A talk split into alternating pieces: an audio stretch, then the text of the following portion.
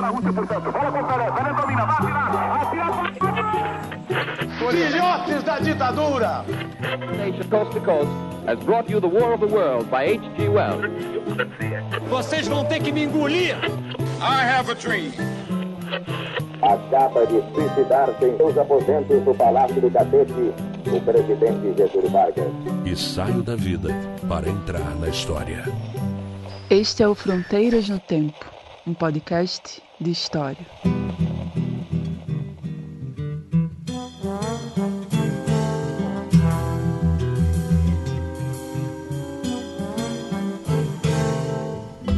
Máquina de ritmo tão prática, tão fácil de ligar.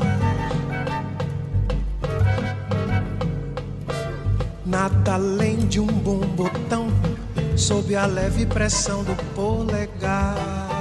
Olá, aqui quem fala é o CA Oi, aqui quem fala é o Marcelo Beraba, e você está ouvindo o Fronteiras no Tempo. um podcast de história. Tudo bom com você, Beraba? Tudo bem, CA, meu amigo? E você?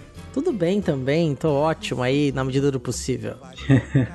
Todos nós, né? Todos nós. Vamos levando apesar dos pesares. É, Exato. Mas estamos aí com o nosso Fronteiras de volta, e mais esse mês. E nesse mês nós vamos falar sobre um tema que a gente fala aqui uma vez ou outra e que vocês sabem, todo mundo sabe que é importante. Hoje nós vamos explicar para vocês um pouco mais sobre esse tema e por que, ele é importante, que é o tema do patrimônio cultural e as relações com a memória. Patrimônio cultural e memória, né, CA? Mas, de novo, nós não estamos sós, né, amigo? Recebemos dois grandes pesquisadores especialistas, dois grandes amigos aqui do Fronteiras, né? Exatamente, recebemos aí para falar com a gente o Rodrigo Cristofoletti, que já participou aí de três historicidades e vem participar do Fronteiras também. Já é nosso sócio. Nosso sócio, grande amigo aí, professor da Federal do Juiz de Fora. Vai ter os links dos outros programas com ele. Inclusive, o primeiro programa que ele participa foi para falar sobre patrimônio cultural. E aí é bacana que, se você quiser ouvir, até há uma ampliação da discussão. E o outro convidado é também meu amigo, mas não é por isso que ele tá aqui, né? Porque é um cara muito bom. Vocês vão poder ter o prazer de ouvi-lo, as reflexões que ele traz sobre o patrimônio de altíssimo nível, que é o Leandro Alonso que inclusive na tese dele é sobre a questão do patrimônio da cidade, né? Então é bem interessante, ele traz vários elementos aí da tese dele, das pesquisas dele, do que ele faz atualmente também nesse papo. Inclusive ele já participou de um programa, uma historicidade chamado Historicidade. E aí ele vai voltar no Historicidade em breve, a gente tá tentando marcar uma entrevista aí para ele falar do tema da tese dele de um, a partir de um, outros aspectos. É isso aí. Um papo em alto nível, como a gente sempre faz aqui, mas também descontraído, né? Porque são dois pesquisadores brilhantes, mas duas pessoas muito agradáveis, muito claras no jeito que elas falam e explicam conceitos assim elaborados de forma para que todos nós possamos compreender e, enfim, refletir sobre esse tema tão importante, né? Exatamente, Beraba. E sem mais delongas, então bora pro episódio. Vamos lá então. Domênico, Cassim, assim meus filhos, filhos seus. Ah, e bandos da lua virão se encontrar numa praia toda a lua cheia pra lembrar. Só pra lembrar, só pra cantar, só pra tocar, só pra lembrar você e eu.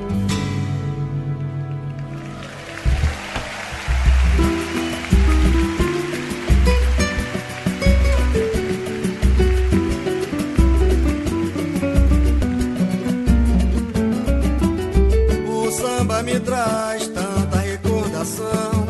Loraiaraiá,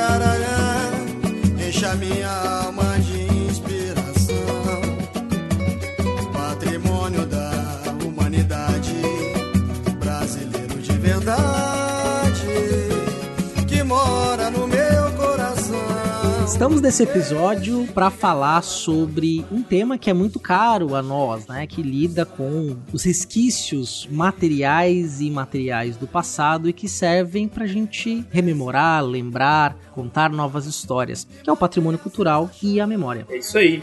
Inclusive, nós, nós falamos sobre isso em alguns outros momentos, alguns episódios. Vamos deixar os links aí para vocês ouvirem. Mas estamos aqui, né, Ciara? Nós estamos sós, né? A gente já apresentou nossos convidados aí na abertura. Mas vamos pedir para vocês virem aqui, dar uma saudação aí para os nossos ouvintes, se apresentar um pouco melhor. Começar pelo Rodrigo. Legal, gente. Obrigado. Hoje de tudo, queria agradecer mais uma vez aí o convite, sempre bacana, generoso, de César e Marcelo. E dizer que falar sobre o patrimônio para mim é um prazer, porque eu tenho trabalhado com isso já há mais de uma década e eu, além de ser apaixonado por essa temática, eu acho que ela tem a ver com a de todo mundo. Então eu acho que falar sobre patrimônio para mim é um grande prazer e eu agradeço vocês aí. E tá ao lado do Leandro, que é um velho amigo também, muito interessante, muito bacana. Bem, é um prazer estar aqui com vocês, um prazer estar do lado do César, Marcelo, que eu conheci apenas pela voz, né? Agora é um prazer conhecê-lo pessoalmente. É verdade. Rodrigo, que nosso meu antigo companheiro, assim como o César, de luta lutas diárias né, do sistema acadêmico, agora é um pouco distante, mas sempre próximo, de certa forma. É, a questão patrimonial, para mim, ela é muito sedutora, principalmente porque eu me interesso em pensar a cidade, né? A cidade como um organismo vivo, a cidade não só com a sua historicidade, mas com tensões, com propostas de planejamento, com momentos de subversão, com várias lacunas, dribles jogadas para o lado. Então, para mim, é o, é o, espaço que, de modo privilegiado, mostra a, a, contradição, né? sobretudo em se tratando do espaço da cidade aqui no Brasil e que materializa a questão patrimonial, a cultura, de uma forma bastante imbricada. Né? Então, nesse sentido, eu sou apaixonado pela cidade, pelo patrimônio, pela história e pela conversa sobre tudo isso. É, muito bem, assim, estamos convidados especiais, especialistas, né? O Leandro defendeu a tese de doutorado dele na área de planejamento urbano, lidando com uma questão aí que envolve patrimônio e cidade, na cidade de Santos. Rodrigo com experiência de década no, nas ruínas do Engenho São Jorge dos Erasmos, inclusive na sua linha de pesquisa atual, né, Rodrigo, no programa de pós-graduação na Universidade Federal de Juiz de Fora. E seria interessante a gente começar falando para o nosso ouvinte como é que surge esse conceito de patrimônio da maneira como, mais próxima do que a gente entende hoje. É claro que esse conceito mudou, a gente vai falar da mudança desse conceito ao longo do episódio, mas acho que seria interessante a gente começar lá pelo princípio desse conceito, no momento chave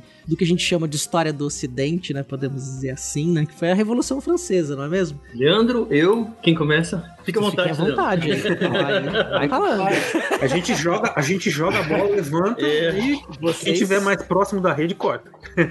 ah, então vamos embora, né? O, o, é interessante esse, primeiro essa elaboração de marcos temporais, né? Já que a gente está falando de história, fala de patrimônio, fala de memória, já começa para mim aí uma grande perspectiva que é primeiro de tratar o patrimônio à luz da história convencional, europeia, tradicional, porque diz muito sobre as marcas do patrimônio. Né? Eu gosto muito de lembrar que a origem do patrimônio, que vem lá dos primórdios da. Na verdade, depois da eclosão da Revolução Francesa, né, naquela loucura, ela surge mesmo para conter o vandalismo. Né? Então, basicamente, a proposta de patrimônio vem porque, uma vez o processo revolucionário acabado, né, como logo depois que se, entre aspas, revoluciona o processo, eu preciso dizer, olha, a revolução acabou. Né? E uma das formas da gente estancar essa loucura revolucionária que se instaurou no território francês era tentar conter o vandalismo no sentido de você manter as bases simbólicas que estão sendo ali reelaboradas nesse processo francês. Então, nesse sentido, é interessante que a gente perde um pouco a dimensão que, de um modo contraditório, bate um pouco nesse paradoxo do patrimônio como preservar, mas ao mesmo tempo de conter. Né? Então, eu inovo um, um tempo diferente, recrutando um passado tradicional que eu quero que se cristalize, né? ou seja, através da contenção do vandalismo. Não sei se você compartilha disso com o que eu falo, Rodrigo. Não, sem dúvida, penso que sim. Eu penso que isso é uma, uma disposição cíclica na história. Né? A gente viu isso na Revolução Revolução Francesa, a gente vai ver isso eh, na França, que vai ser, na verdade, quem exporta esse modelo, primeiramente acadêmico de percepção sobre patrimônio, que vai alimentar, inclusive, a nossa academia no Brasil. Né?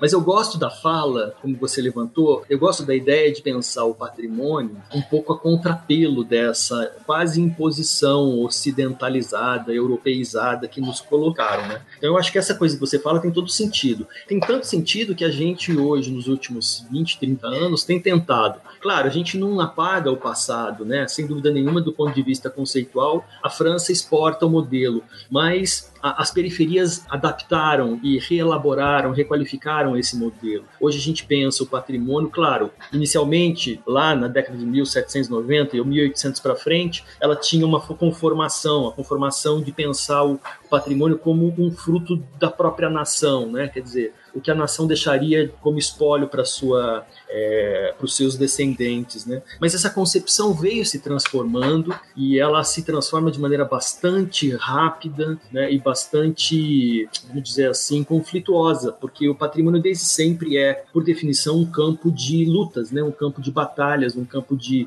disputas e de narrativas diversas. Então, o patrimônio que nasce como, como o Leandro falou, como um fruto da nação, como um espelho do que deveria ser guardado para e pela nação, ele vai se transformando e é interessante que essa diversidade que vai saindo do conceito do coletivo, cada vez mais ao longo do século XIX, acaba se apropriando uma dimensão cada vez mais individualizada do patrimônio. Então essa essa transição do coletivismo para o individualismo, do conceito do patrimônio, é como se fosse uma sanfona. Eu gosto muito dessa ideia da sanfona do Fole, né? O patrimônio é um pouco isso. Se você pegar o patrimônio do século XVIII para frente, ele vai, ora se coloca como um coletivismo, ora um absoluto individualismo, até chegar no século XX, né, que essas duas concepções se mesclam absolutamente. Então eu concordo sem dúvida nenhuma com o que o Leandro falou.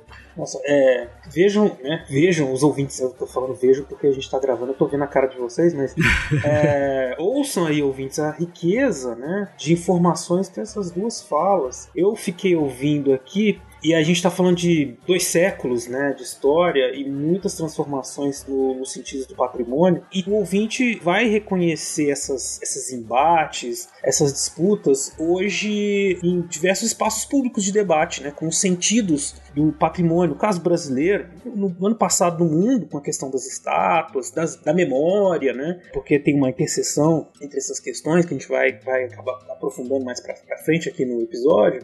Mas gostei também da da, da analogia com a sanfona, porque é isso, né? Então as pessoas estão se inserindo, se questionando sobre os significados né, desses diversos patrimônios locais, né? colocando suas demandas também como importantes. Né? Eu vejo isso com um crescimento, por exemplo, o reconhecimento né, de diversas manifestações culturais que eram marginalizadas, que passam a ser nas últimas décadas inseridas né, como patrimônios nacionais. Isso por demanda da população, né? Quer dizer, é um projeto, sempre foi coisa de um projeto político, mas que a população, as populações nas cidades, né, vão se colocando e vão exigindo seu espaço, né? Então é, é muito interessante. É, é, uma, é uma história viva. Eu acho que isso que é interessante, porque a gente. A gente até falou isso no museu, né? Na coisa do museu, quando a gente discutiu com a Janaína Mel. Eu lembro que é, aquela coisa de. Ah, é, tá lá, é passado, é morto. Não, é, é muito vivo, né? Tá sempre mudando, né? É muito interessante. Perfeito. E, e, só pegando esse gancho que você falou, Marcelo, acho, que eu acho que nesse momento que a gente está vivendo é um pouco a inflexão desse fole, né? Se ele uhum. em algum momento ele infla, nesse momento ele está direcionando esse, todas essas cargas emocionais, sobretudo, que a gente tem vivido, né?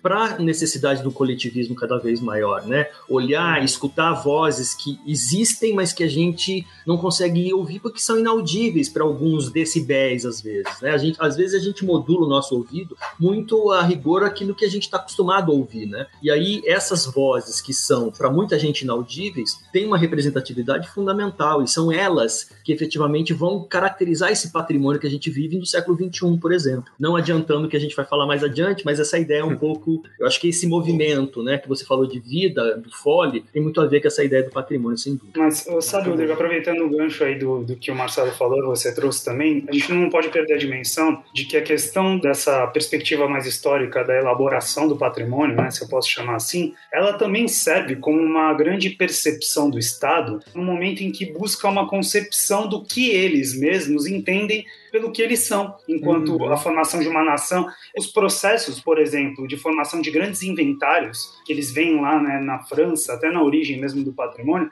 mostram para a gente que o Estado ele está buscando uma tomada de conhecimento daquilo que ele tem enquanto história, que vai se refletir nessa prática de patrimônio. Então, ao mesmo tempo que, que a gente está fazendo uma fala que ela levanta a bola de quem está na base dessa estrutura patrimonial, a gente tem que entender também que essa elaboração ela parte de uma perspectiva de controle do Estado Nacional que está buscando se forjar para entender quem são esses atores sociais que se fazem representar nesse tecido urbano, nessa malha social cada vez mais complexa. Né? Trazendo ali por uma linha do tempo, né, o que a gente está trazendo nesse momento é justamente que quando se cria, se cria-se um conceito de patrimônio, que o Leandro trouxe muito bem, né, que você tem ali, ah, beleza, nós vamos, nós vamos pôr tudo abaixo do que estava aqui, quer dizer, transformar o Louvre no museu, lá já em 1793, não foi fortuito. Ah, aquele lugar é legal, vamos construir aquele no museu. Não, é dar acesso, uma ideia de preservar as obras de arte, preservar as edificações, transformar a Nossa Senhora de Paris numa propriedade do Estado. E aí, no século XIX, quando você começa a forjar os conceitos de nacionalismo, os nacionalismos locais, né, de cada um dos países, você tem que criar símbolos para eles. E esses símbolos muitas vezes são representados como patrimônios,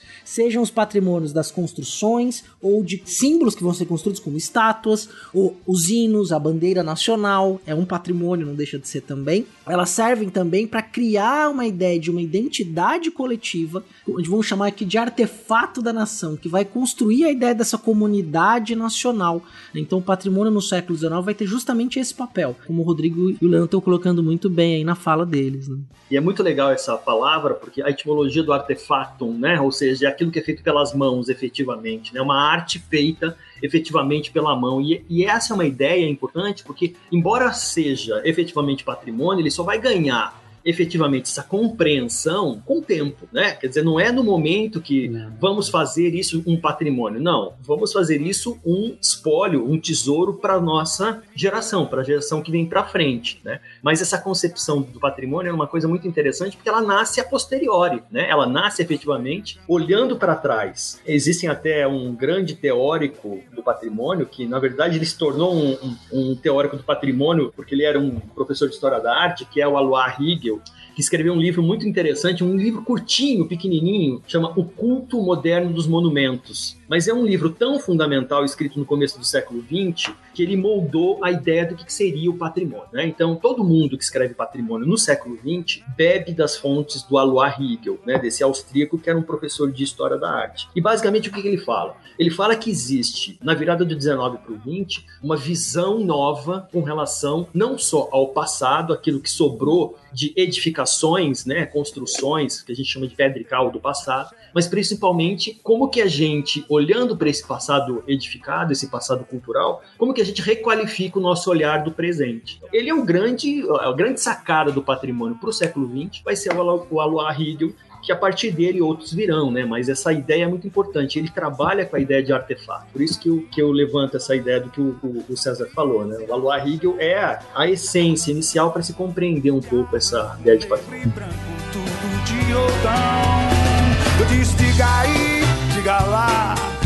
Foi a Bahia, nega, não, então vá, então vá, é, é. Diga lá, diga aí,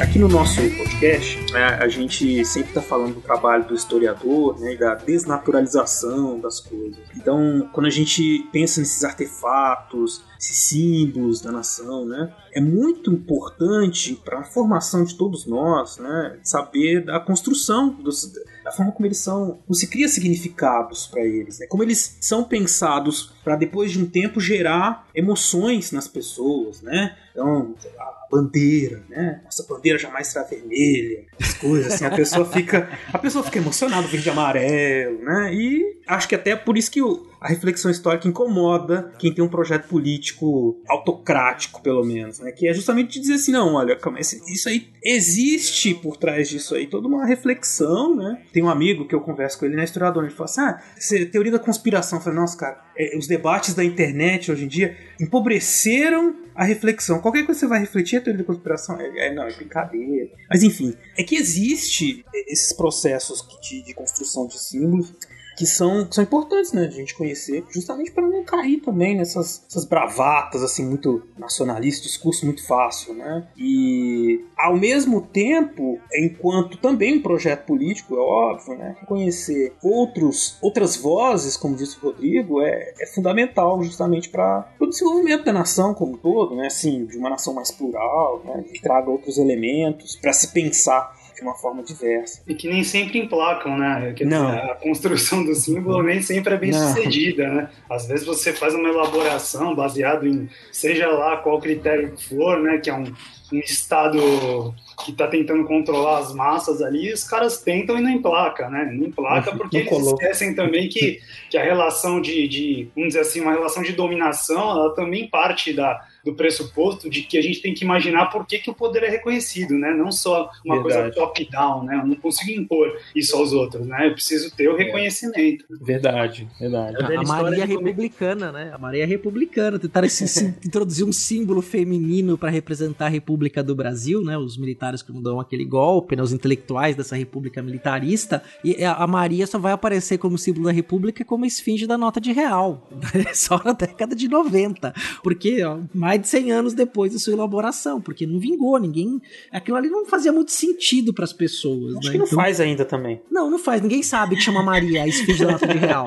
Quer dizer, tá tão difícil ver nota de real hoje em dia, né? É... Tão difícil Acho pegar pessoa... dinheiro, né? É verdade, faz muito tempo que eu não ando com dinheiro, não nem pra ver. De repente o pessoal até achava mais legal o dinheiro antigo que eles faziam uns desenhinhos assim no dinheiro. Mas vocês sabem que vocês estão levantando uma coisa que eu acho muito interessante, essa ideia da, da simbologia do que, que o patrimônio representa, né? Ao mesmo tempo que ele pode representar, né? A velha ideia do tesouro que o pai deixa para o filho, né? Vamos, vamos ser daquela, uhum. daquele mais é, pedagógico possível. A ideia fundamental de que existe algo que uma geração deixa para outra e essa geração que deixou escolheu aquilo para ser deixado. Né? Então, quem recebe, via de regra, que são as gerações que vêm depois, muitas vezes consome ou concebe isso de maneira pouco crítica ou acrítica, ou seja, sem críticas. Né? Muitas vezes a gente olha para o passado e fala assim: como é que aquilo se tornou efetivamente um patrimônio? Ele estava representando que tipo de simbologia, que tipo de grupo, essencialmente aquele patrimônio representava. Né? Então eu vou dar um exemplo que é clássico. Quando você andava na Avenida Paulista nos anos 60 ainda,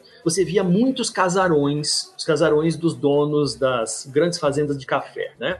na década de 70, a produção de espigões na, na Avenida Paulista começou de maneira irrefreável, e na década de 90, um dos últimos grandes representantes simbólicos desse patrimônio edificado dos ricos da cidade, dos ricos do Brasil, caiu, caiu literalmente, né, virou um grande estacionamento que era um dos últimos que existiam. Hoje existe um ou dois. Né? Essa simbologia eu acho interessante de pensar, porque era a simbologia, via de regra, dos grupos dominantes economicamente. Patrimônio, durante um certo tempo, representou a edificação, uma grande fazenda, um engenho de açúcar, representou aquilo que era o espólio de um grupo dominante economicamente. Né? E isso marcou o Brasil ao longo de todo o século XX. O, o IFAM, o Instituto de, é, Brasileiro de Preservação Histórica e Artística Nacional, é um exemplo disso. Né? Nos primeiros, ele tem 80 e poucos anos, 85 anos, né? o IFAM, e pelo menos nos primeiros 50 anos o que se preservou foi a identidade de um Brasil, vamos chamar assim, colonial, né? e uma tentativa de negligenciar o que chamaria depois de um modernismo, né? e ao contrário, depois aconteceu exatamente o contrário. Então a gente vê que é um, um pêndulo né? que vai se sucedendo ao longo do tempo, mas essa ideia da simbologia do, do pedrical é uma coisa que nos últimos 30 anos veio se arrefecendo. E justamente por quê? Porque veio a baila, sobretudo a partir, não só, mas a partir de 88, 1988, a condição primordial para que você veja o patrimônio não como um atributo apenas material, mas uma correspondência da imaterialidade, que eu acho que é um ponto essencial, um ponto de curva para a gente pensar a mudança do patrimônio. Então, mas eu estou pensando o seguinte, porque porque é, assim você trouxe de uma forma bastante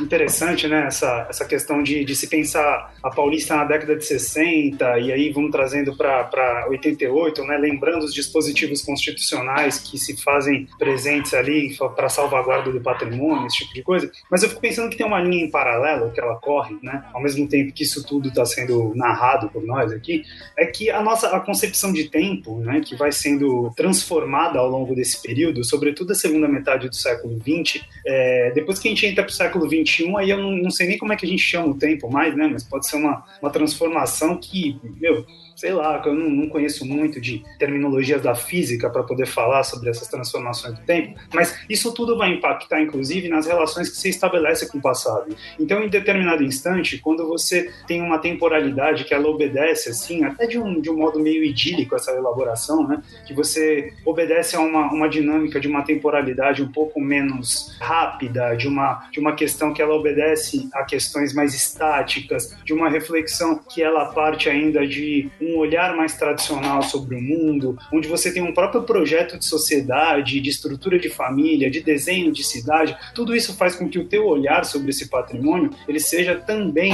visto a partir dos olhos daqueles que, que conservam. Né? Então, as instituições que supostamente elas vêm, quando eu falo supostamente é com todo respeito, mas para salvaguardar toda essa prática patrimonial no Brasil, elas estão promovendo uma dinâmica que, aproveitando a nossa fala lá no começo, ela está muito mais próxima daquilo que se originou né, nas tradições europeias de patrimônio do que da percepção dessas transições, né, eu vou dizer assim, mentais, temporais, que hoje são a grande marca para que as relações que nós estabelecemos, relações orgânicas com o passado, elas sejam esvaziadas. Então, a percepção de que você olha para trás e de fato você enxerga aquilo como um processo que é seu, mesmo você não estando na história, porque isso já é uma outra questão questão que eu, que eu gosto muito de levantar, mesmo você não estando na história, mas identificando essa narrativa territorial, que ela é patrimonializada como alguma coisa que é histórica, isso também não se condensa quando a gente está pensando nessa, principalmente na segunda metade do século XX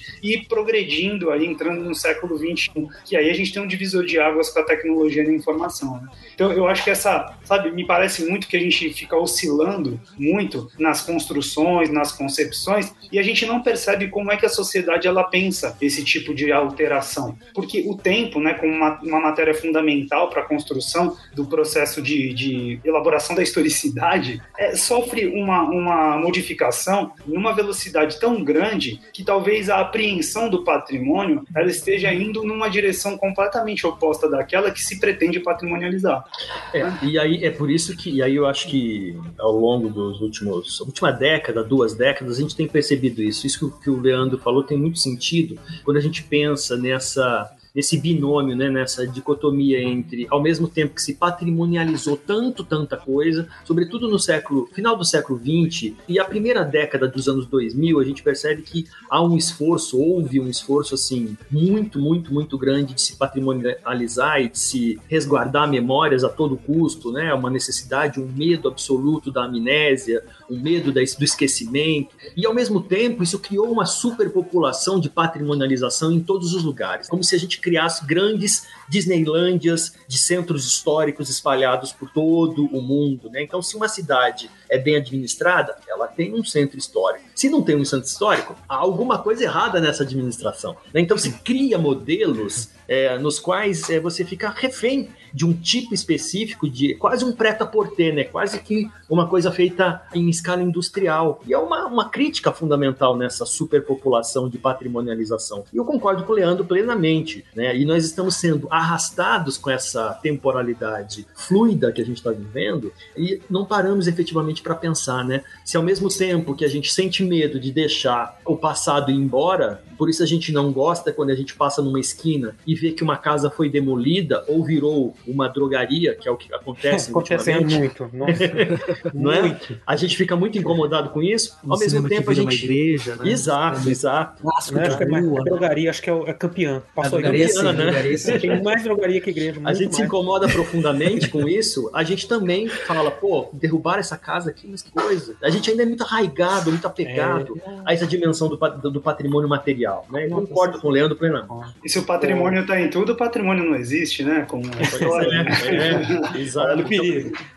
Olha a necessidade da peneira, né? A necessidade da peneira é fundamental. Quer dizer, é importante a gente ter um grande lastro histórico de patrimônio, saber sobre isso, sem dúvida, mas aquele negócio, tudo que é absoluto se desnaturaliza, perde a sua função de natural, né? Então acho que essa ideia é muito importante. Porque tudo que é sólido desmancha no ar, né? Exatamente. Não, poderíamos fazer um, uma conversa depois só com as grandes frases né, dos nossos livros. grandes frases para se resumir vários assuntos. Isso. Colocar assim, deve ter um dicionário assim. Grandes frases, mas deve ter alguém que fez isso. Entendeu? Não tem como dar errado. É. Vai dar errado. Tem tudo para não dar certo. Grandes fra frases para encerrar um assunto, né?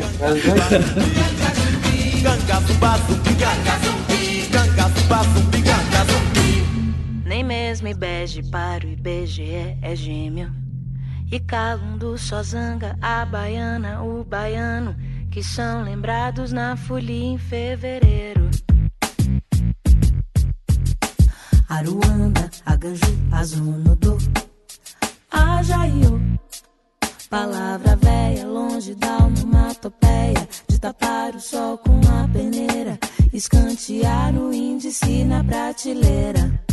Mas vocês falando isso é interessante porque aí, né, é uma, uma coisa que eu vivi no começo dos anos 2000 sendo membro de um conselho de patrimônio histórico municipal, que é justamente essas disputas entre o conselho formado, ele, ele sempre foi para pensar se a memória da cidade numa perspectiva mais tradicional, os casarões, né? A família tal, a família tal. E eu entrando ali, simbolizando, de certa forma, a inserção, trazendo demandas por inserção de outras discussões sobre patrimônio. E eu vi bem esse choque porque mesmo aqueles que, que tinham, que pertenciam, que eram herdeiros, mesmo que não diretos, mas dessa elite, eles também começavam a questionar esse, esse excesso de, de patrimonialização né, de casas. Ah, tem que derrubar esta, ah, porque não, eles não vinham tanto sentido nisso. É um, é um exercício de pleno, é um exercício pleno de perceber o quanto o capital e a memória Isso. às vezes são incongruentes, não se chocam, não, não caminham juntas. Eu, eu falo isso também com experiência em cadeiras de de institutos de preservação municipal, que é absurdo, assim. Como, e aí o Leandro pode falar melhor que a gente, porque ele trabalha com essa questão fundamentalmente das cidades, o quanto que os planos diretores, muitas vezes, né, os planos diretores que são, ah, vamos chamar assim, o gatilho para se pensar como que vai ser usado o chão da cidade, o que vai ser preservado, o que não vai ser, enfim, o que, que a gente pode fazer na cidade em que a gente mora, o quanto que isso é fundamental para se pensar uma cidadania do patrimônio. Eu gosto dessa ideia de pensar uma cidadania do patrimônio, né? Na qual as pessoas viventes de uma cidade sejam efetivamente aquelas que vão usufruir daquilo, né? Não na chave do particularismo, mas na chave do coletivismo, como eu tinha falado. Né? Nossa, isso. Eu vou deixar o Leandro falar, calma, mas é porque isso é muito interessante, cara, isso que você está falando, justamente porque é, é um choque mesmo, né? Desses interesses de símbolos para a cidade, né? Mesmo, né? Porque então, o casarão antigo, vou pegar o meu exemplo aqui que eu moro em Uberaba, que é uma cidade antiga, mais antiga que Uberlândia, que é a cidade do lado. Uberlândia tem um patrimônio muito material, né? Menor do que de Uberaba. Só que aí o, o símbolo da cidade vizinha Berlândia é o progresso. Então, eles não têm patrimônio, mas têm prédios, grandes avenidas, né? Então, eles escolheram isso. E aí eu, eu vivenciava isso, gente dizendo assim que essa coisa do patrimônio era o atraso, né? Do patrimônio material, porque impedia o progresso da cidade, né? Que não pode nem pintar a casa, não pode fazer nada. É, é o que você falou ali, Rodrigo, do, do choque, né? Do, do capital, mas também dessas formas de, de pensar as cidades, né? Mas aí tem o Leandro, Leandro tá, o cara que manja tudo tava, eu tava pensando, eu tava pensando assim que o, o a presença num, num, num, conselho de patrimônio, né, como vocês falaram, eu também faço parte, fiz, né, e é um estudo etnográfico, né, na verdade, é, é, né? porque você participar de uma reunião é, é um estudo etnográfico, assim, e que você tenta, inclusive, ser um, só um observador, que é o mais interessante, porque você ah, se posicionar é um perigo. E o mais legal é que o conselho, né, o conselho de, de preservação, um perigo. O conselho ele é uma tentativa de dar legitimidade popular para a tomada de decisões, né? Então eu chamo vários atores institucionais, representantes de, de universidade, vou chamar a sociedade civil organizada, chamo secretarias, vou chamar todo mundo para falar, vamos falar do patrimônio. E o mais interessante é que todas, todos os debates convergem para o mesmo ponto, né? Mesmo. Então, você tem ali, como o Rodrigo levantou muito bem, né? A gente tem, querendo ou não, ainda hoje, com toda a evolução, mas pensando na escala local de diálogo, a gente tem a preservação da pedra e cal, e é isso. O acervo do, do patrimônio edificado, ele é aquilo que é considerado patrimônio, por mais que todo mundo diga, não, mas eu tenho patrimônio imaterial, mas o patrimônio imaterial, ele se realiza no território. Então, a gente ainda continua colocando a imaterialidade circunscrita a um pedaço de território. Então, Secundarizando continua... ela, né? Exatamente. Ela nunca é tratada em pé de igualdade. Essa é, a, essa é a chave. Mas, Até gente... numericamente, né, cara? Até numericamente. Se você vai ver para a quantidade de patrimônios imateriais registrados, e a quanti... óbvio, você está falando de patrimônio imaterial de 2003 para frente, a gente está falando de 20 anos de patrimônio imaterial. Mas se você for sopesar as duas quantidades de patrimônio material e imaterial, é assim, absolutamente é, concorrência desleal, né? O patrimônio material que vem de um crescente do século XX até hoje é exponencialmente maior. Né? Eu gostaria de até acrescentar o patrimônio material branco eclesiástico ele é extremamente superior a Sim. todo e qualquer patrimônio Sem que dúvida. seja né, considerado histórico. E é, uma, e é muito interessante porque ainda nesse debate dentro desses conselhos fica muito claro assim o que, que se entende por história, o que, que, é passado, como é que tem identidade, e você ali tentando, sei lá, trazer uma perspectiva que, que saia um pouco desses cânones que teóricos bastante é, distantes do mundo real, você acaba se transformando numa pessoa que é vista de todas as formas. Parece assim o segundo governo do Vargas, sabe? Que os caras eram xingados de qualquer coisa que existia, né? Qualquer coisa que desqualificasse a figura dele é você dentro de um conselho que se posiciona, seja da forma que interessar. E o Rodrigo trouxe uma questão que ela é uma tônica desses debates, que é, sem dúvida nenhuma, a sustentabilidade econômica que esses patrimônios eles podem ter dentro dos, não vou nem chamar de centro histórico, né, mas dentro do espaço da cidade, né, e nesse espaço possa gerar algum tipo de recurso, atração, internacionalização da cidade, para que ela promova uma prática de política externa, inclusive, né, dentro das suas ações, mas que no finalmente a gente acaba fazendo com que haja um reforço da tese tradicional da construção do patrimônio. Bem isso mesmo, cara. Você falou e eu gostei do que você falou, do participar do conselho como uma experiência né, antropológica. Me vem à memória todas as reuniões, a conversa com todas aquelas pessoas em várias gerações, né? E é isso, você ali é peixe pequeno, né? Que tem muita gente interessada com muita coisa. E é um lugar, né, Marcelo, que é a, o lugar das ressonâncias e das dissonâncias. Isso. O que eu quero dizer com isso? É as ressonâncias das vozes que querem estar lá para serem ouvidas e há muita dissonância, ou seja, muita gente falando ao mesmo tempo coisas que são absolutamente inaudíveis, as pessoas não compreendem. O que, que eu quero dizer com isso? E aí eu vou retomar a questão da, da questão do patrimônio imaterial, que me parece bastante importante, porque nesses últimos 20 anos, de 2003 para cá, essa dinâmica de que a imaterialidade colocou no mapa do patrimônio espaços, pessoas, grupos, compreensões de mundo que antes eram alijadas, eu acho que isso é inegável. Sem dúvida nenhuma, eles entraram num novo patamar de compreensão e a imaterialidade do patrimônio possibilitou com que grupos humanos que eram desconhecidos ou, ou pouco ouvidos passassem a ter certo protagonismo. Eu acho que isso é uma coisa importante. Né? É óbvio que se você colocar como comparação, a gente continua, como o Leandro falou, a gente continua pensando no patrimônio, aquilo que vai ser visto e guardado temporalmente e materialmente. Mas a imaterialidade é muito importante no sentido de não só capilarizar esse mapa do patrimônio no mundo, né? Hoje gente tem a percepção de que os modos de fazer, as expressões, elas têm um valor emotivo fundamental, e eu acho que esse é o elemento importante de se falar também, porque ele, ele nasce e ao mesmo tempo é a, o que gera as demandas desse nosso presente. Então eu acho que a gente tende, nós que trabalhamos com patrimônio, tendemos o tempo todo com os nossos alunos, com as pessoas com as quais a gente lida diariamente, tentar aproximar o máximo e não dicotomizar, não falar que é um paradoxo o material do imaterial. Eles estão juntos. O Leandro usou uma metáfora ótima. Embora o imaterial ele seja imaterial, ele se faz no chão das cidades, dos espaços espaços, dos lugares. Né? Então eu acho que isso é muito importante para a gente clarear um pouco essa ideia de que o patrimônio é uma junção de corpo e alma, vamos dizer assim. É, Rodrigo, a imaterialidade é uma oportunidade ímpar, né, de você conseguir dar visibilidade a determinados grupos sociais que jamais vão legar a materialidade, né?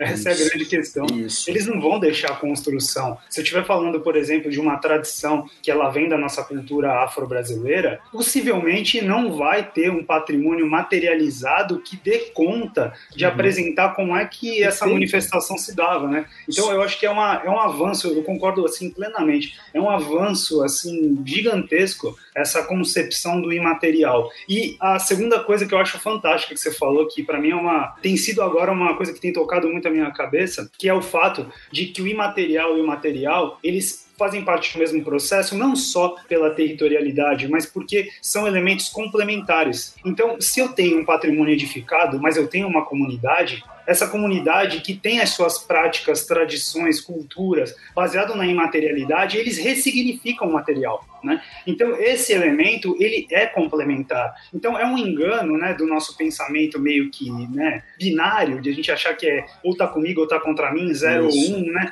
que essas coisas elas não conversam, muito pelo Exato. contrário. O imaterial e o material, eles estão de mãos dadas, porque um significa o outro de modo dialógico. Né? Então, acho que isso é bem interessante. E você levanta para mim um, ponto que é crucial, que a gente está vivendo isso hoje, em pleno 2021, quase 22, que ao mesmo tempo que é a desconstrução literal, ou seja, a destruição do edificado dessas referências patrimoniais, vamos chamar afrodescendentes, como destruição de terreiros, destruição de cultura material legada por esses terreiros, a gente infelizmente ainda vivencia isso hoje, em pleno século XXI, é, essa dimensão né, de que o aterramento absoluto é a ideia de que se apaga a memória. Se a gente levar em consideração que, é, não só com relação aos terreiros, mas com relação aos quilombos, com relação às aldeias indígenas, existe uma quase declarada percepção, sobretudo nesse momento que a gente está vivendo dessa desgovernança governança que a gente está vivendo, de que a memória desses entes da federação precisam ser apagadas. Existe uma clara determinação que está sendo posta em prática para que as memórias também sejam subalternizadas a ponto de serem esquecidas. Ou seja, é muito sério o que a gente está vivendo nos dias de hoje. E até mesmo para reconhecimento do próprio espaço, né? A gente fez um episódio sobre os mitos da escravização e nesse episódio a gente fez um levantamento, por exemplo, da situação quilombola no Brasil. E aí Minas Gerais, por exemplo, no estado de Minas Gerais não tem um quilombo reconhecido. E olha que era a maior concentração de é, quilombos no período de mineração. Né? Quer dizer, Sim, maior concentração. E eles não têm não há reconhecimento do, do, da propriedade, do patrimônio nesse sentido, né? Mas ao mesmo tempo é o, é o Estado no qual a concepção do patrimônio colonial, tal como pensou o IFAM, projetou o Brasil para o mundo, né? É então é, mesmo, é, é uhum. é, muito, é muito interessante que existe uma, uma balança que é pesada de acordo com a conveniência efetiva do momento histórico e político que a gente está vivendo. O vídeo Ouro Preto, né? Quer dizer, o Ouro Preto é um patrimônio da Exato. humanidade, quer dizer, ele é uma celebração da da escravização maciça. Cada pedra que você pisa na rua ela foi assentada por um escravizado. Toda a riqueza tirada debaixo da terra até o começo do século XIX foi tirada por um escravizado. E os escravizados que resistiam a esse trabalho desumano não têm essa memória celebrada por meio dos seus lugares de resistência, seus quilombos e até mesmo para sua própria sobrevivência atual. Né? É, não sei se vocês sabem, assim, mas existe uma coisa, rapidamente, uma, uma historinha, que não é uma historinha, é uma história triste, mas que, enfim, que ajudou a forjar o que é Ouro Preto hoje, a Ouro Preto, por exemplo, do século XIX,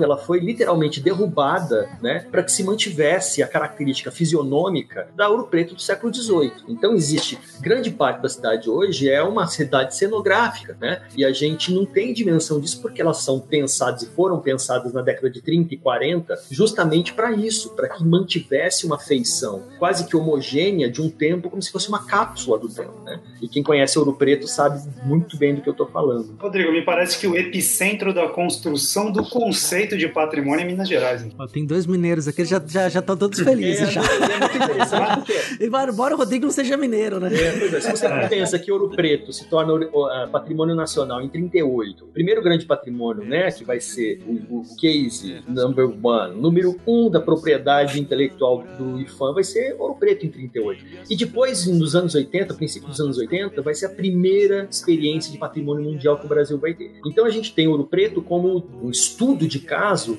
dos mais interessantes, seja internamente, de como você faz uma maquiagem muitas vezes para efetivamente vender um, eu não estou dizendo que ouro preto é fake, tá? Não é nada disso que eu estou dizendo. Pelo contrário, eu estou dizendo que existe, ao longo da história da cidade de Ouro Preto, uma explícita busca por um tipo ideal que em algum momento ela veio perdendo, né? E aí se derruba casas do século XIX, se preserva casas do século XVIII, se refaz a feição de casas do século XVIII. Hoje você não pode construir casas em Ouro Preto na região que é, enfim, tombada, que não seja das características tal qual do século XVIII. Então existe uma série de determinações que vão fazer com que Ouro Preto se lance em 1980 como primeiro patrimônio mundial brasileiro. As imagens são tesouros recobertas de amor. Ouro preto, ouro puro, pura arte de escultor. Então, o ouvinte já percebeu que tem a questão material, né? A gente, todos nós, até na, na, na história, né? Que trabalha com patrimônio, tem gente, não só da história, né? Arquitetura também, tem uma discussão muito sobre, sobre isso, em outras ciências sociais, né? A gente fica muito na, no patrimônio edificado, e eu achei interessante a reflexão que vocês fizeram para mostrar que as coisas convergem, né? E que inclui as pessoas. Me lembro então do caso aqui de um registro de patrimônio material de um terreiro de candomblé, e o que foi registrado, foi feito um estudo né, sobre isso e colocado uma plaquinha né, lá, ah, patrimônio registrado da cidade. E tive a oportunidade de trazer aqui na universidade uma vez né, uma das detentoras desse patrimônio para falar, porque eu também acho que é um movimento interessante para conhecer, para conversar sobre patrimônio, conversar com os detentores. Né? E aí você tem, assim, uma pergunta que eu achei interessante foi feita para ela. O que, que significa para você ser um patrimônio, né? Ela falou mais ou menos assim, que ela tava, que achava muito, muito chique, muito que se sentiu assim muito muito reconhecida, sabe? Mas é, depois ela falou que aquilo era, era uma coisa que sempre fez parte da vida dela e que agora ela tá vendo que é importante. Então percebam a relevância que isso tem no sentido assim de mudar a vida das pessoas, torná-las parte da cidade e por isso que aí o projeto que o Rodrigo falou, né, um projeto de não reconhecimento e de destruição, né, da memória, dos espaços dessas pessoas, é justamente porque fazer isso transforma eles em cidadãos que como é que eu vou dizer, é mais difícil, né, de você manipular, né? É uma pessoa que tem um, um autoestima, participa mais ativamente da cidade, da vida política, né? É, você empodera. Essa é palavra também está na moda, que eu acho que é, que é muito legal. Né? Então, patrimônio é um negócio muito, muito, muito forte né, nesse sentido. É interessante isso daí, Beraba, que você falou, porque um dos elementos que são imprescindíveis para inserção de um bem como né, sendo considerado patrimônio mundial e essas coisas todas é justamente esse vínculo. Né? Uhum. Então, ele é, ele é necessário. Então, e é interessante que você, você falando com essa. É uma surpresa quando a gente conversa com as pessoas, né? Sim, é uma surpresa. É muito é, bom. Uma surpresa muito, muito boa, assim. Uhum. E você percebe que as pessoas elas não se vinculam, né? Então, na realidade, aquilo que é uma base de sustentação desse patrimônio, que justificaria é, uma inserção, por exemplo, numa lista de bens da humanidade, com todas as críticas que a gente pode fazer aqui, inclusive, sobre essa listagem, não leva em consideração essas pessoas. E quando essas pessoas são tocadas, isso eu acho muito, muito interessante, que elas de jeito nenhum se veem como parte da história. Elas não, não se veem. Elas estão contando um negócio elas falam, pô, não, legal, mas assim, eu conto toda a história, mas não é minha. Você vê como, coisa, como as coisas são, são fortes, né? Até hoje a gente produz uma, uma compreensão de patrimônio do doutor que fala para o outro: olha, isso é patrimônio. Um grupo de especialistas determina e prescreve, como se fosse uma prescrição médica, o que é efetivamente o patrimônio. Quando a gente está percebendo que essa, essa visão doutoral, né, essa coisa instrucionista, está cada vez mais desassociada do que efetivamente é a realidade, né? Me causou muita e causa muito espanto quando a gente vê episódios como esse que o Marcelo tá falando, no qual a pessoa falou: "Nossa, eu não sabia que isso era tão importante". Para ele ele sabia, mas uhum. ele não tinha dimensão da grandiosidade daquilo, né? E lembra, todos nós, vocês devem conhecer aquele fantástico, maravilhoso filme é, Narradores de Javé, não, né? muito bom. Em que, quer dizer, a, a compreensão fundamental da narrativa que vai ser criada jornada vai ser criada por cada um daqueles personagens. Sim, e que, na verdade, sim. no final, não valeu de nada. Quer dizer, no final, efetivamente, a proposição é: nós temos que ter uma compreensão coletiva de narrativas que vão ser contadas uma para cada um, uma por cada um. Eu acho muito interessante isso. Todos somos descendentes de Antônio Biar. Antônio Biar. Nosso grande mestre. Sempre tá falando Abraço dele eu. e você pega cidades do Brasil, toda cidade tem algumas coisas em comum, assim, né? Tem sua elite, tem aqueles lugares de memória, assim, que, que geralmente são uma elite se autoalimentando, né? Então é a praça, com o nome da praça fulano de tal, que é neto do Beltrano, que é bisneto do Ciclano. Quase todas as cidades são assim, né? E aí, quando você insere uma política de patrimônio que coloca essas pessoas dentro da cidade, é o potencial transformador é muito grande. E isso que você está falando é uma coisa super atual, né? Absolutamente é. atual. Como a gente está vendo, sobretudo quando a gente fala em nome de rua, né? O que a gente chamaria de toponímia, né? Quando a gente bota hoje um espaço e um momento em que se derruba estátuas, se renomeia ruas e avenidas de acordo com a necessidade ou conveniência política do momento, né, ou para rechaçar o passado, que à luz de hoje é esquecível, necessariamente esquecível, ou porque existe uma readequação de uma narrativa daquele que venceu né, a história nesse momento. Então, acho muito interessante que a gente, de repente, a gente poderia é, repensar também qual efetivamente é o papel de nós historiadores nesse mundo tão fluido de hoje. Né? Um aluno meu uma vez perguntou: você acha que é certo você tacar fogo na estátua lá do Borba Gato, ou você acha que é certo derrubar ou pichar a estátua do Brecheret lá na frente do Ibirapuera, lá em São Paulo? Sem lembrar, sem esquecer efetivamente que as camadas né, dessa discussão, elas começam exatamente com o que, que aquilo representa para mim, né? Acho que essa é a dimensão que talvez a gente pudesse pensar, né? Existem várias outras possibilidades de reter o verniz da história, que não a destruição. Mas existe muita gente que acredita que a catarse absoluta é quando você põe, enfim, põe abaixo aquilo que representa representa a repressão. Né? Que não seja então... também tirar e mandar para o museu, né? Como se o museu Isso. fosse o depósito da coisa velha, né? Mas manda para o museu, fica lá. É. Exato. Mas muita gente a, a, a, chama advoga essa concepção de que você não precisa destruir para que você apague a memória. Basta realocar de espaços públicos. É. Ou seja, você tira do público e põe no privado. E aí é uma, é uma grande discussão. Memória, uma discussão claro, é uma memória, crítica, né? uma crítica muito grande em eu, cima disso. O primeiro campo, eu acho que a primeira questão assim, é assumir o patrimônio como um campo multidisciplinar, né? Uma coisa que já não acontece, né? Eu acho que existe uma briga, inclusive conceitual, para reivindicar a legitimidade de você conceituar o patrimônio. Então, uhum. a gente, o Beraba estava falando, né, da discussão de vários outros profissionais, arquitetos e tal, mas eu, eu me deparei com vários conselhos que não tinha nenhum historiador, por exemplo. Então, isso é uma coisa bem comum, ter conselhos que têm um predomínio do, dos profissionais da área do urbanismo, né, da arquitetura e do urbanismo. Quase uma é, reserva de mercado, né? Mas, e o pessoal, o pessoal do direito também, enfim, né? Porque a preocupação deles é que não, não tenha nenhum ônus, né, posterior com as atitudes tomadas pelo conselho. Mas é, se tiver essa tomada de consciência de que o patrimônio por si só ele é um campo multidisciplinar, né, as discussões elas tendem a no mínimo evoluir, porque elas não, de fato elas não evoluem. Essa questão mais do que fazer com o patrimônio é precisa de uma de uma reflexão justamente multidisciplinar, porque a gente o deslocamento de um, de um monumento, por exemplo, como foi a opção que é um debate, né, o pessoal fala não vamos tirar de um lugar, colocar no outro, né? Mas eu tiro de um lugar e eu lembro que ele estava lá. Quer dizer, como, como é que eu resolvo isso?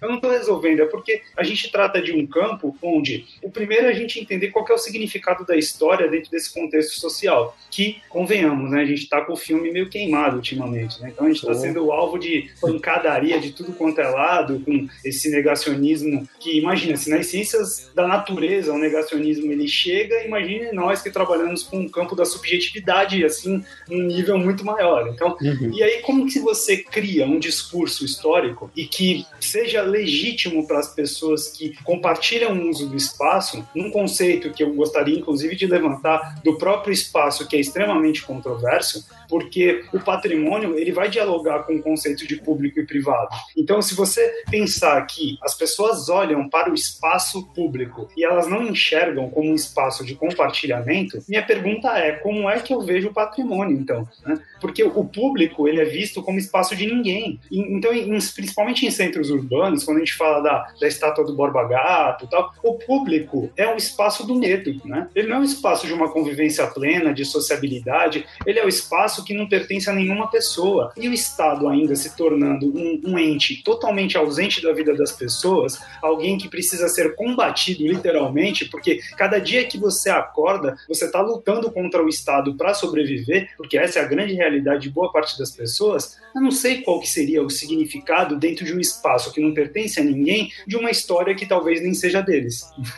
então eu fico pensando nessas coisas, né? Agora, a gente também não pode abrir mão, né, de esquecer que essa, esse sentimento de arraigamento com relação ao, ao material, a gente vem, sobretudo os ocidentais, né, é muito forte, né? Se você pensar, por exemplo, a compreensão oriental do patrimônio, na qual a, a, a fluidez, a reconstrução, a mudar os patrimônios de lugares, reconstruir coisas que foram perdidas com verniz do tempo, é tudo muito mais, muito mais tranquilo para o olhar oriental. Né? Nós ainda estamos arraigados, não é à toa que na Carta de Veneza, que é um documento internacional importantíssimo lá da década de 1960, 1964, está escrito lá, é imperdoável você trocar o patrimônio de lugar. Né? Eles têm uma, uma, um, uma visão arraigada muito grande uhum. com relação à, à permanência da originalidade, que é um outro item absolutamente que está sendo posto em xeque, né? O que é original, né? O que, que é autêntico e principalmente pensar eles não como sinônimos, né? Existe uma diferença interessante entre a autenticidade que a gente vai deixando, que o tempo vai levando e a gente usa os dois como sinônimos. Né? Então, tanto que você fala assim, eu tenho um boné, ah, ele é original, ele é autêntico, né? Ele é verdadeiro, né? A gente usa essa concepção de verdade como é sinônimo de autenticidade. Somos todos cringe. Acho que no, o nosso público não é, né? Somos nós, né? É, ah, com certeza. Os boletos estão hoje dia primeiro, os boletos estão chegando aí. boleto, é, boleto é cringe. É, cringe.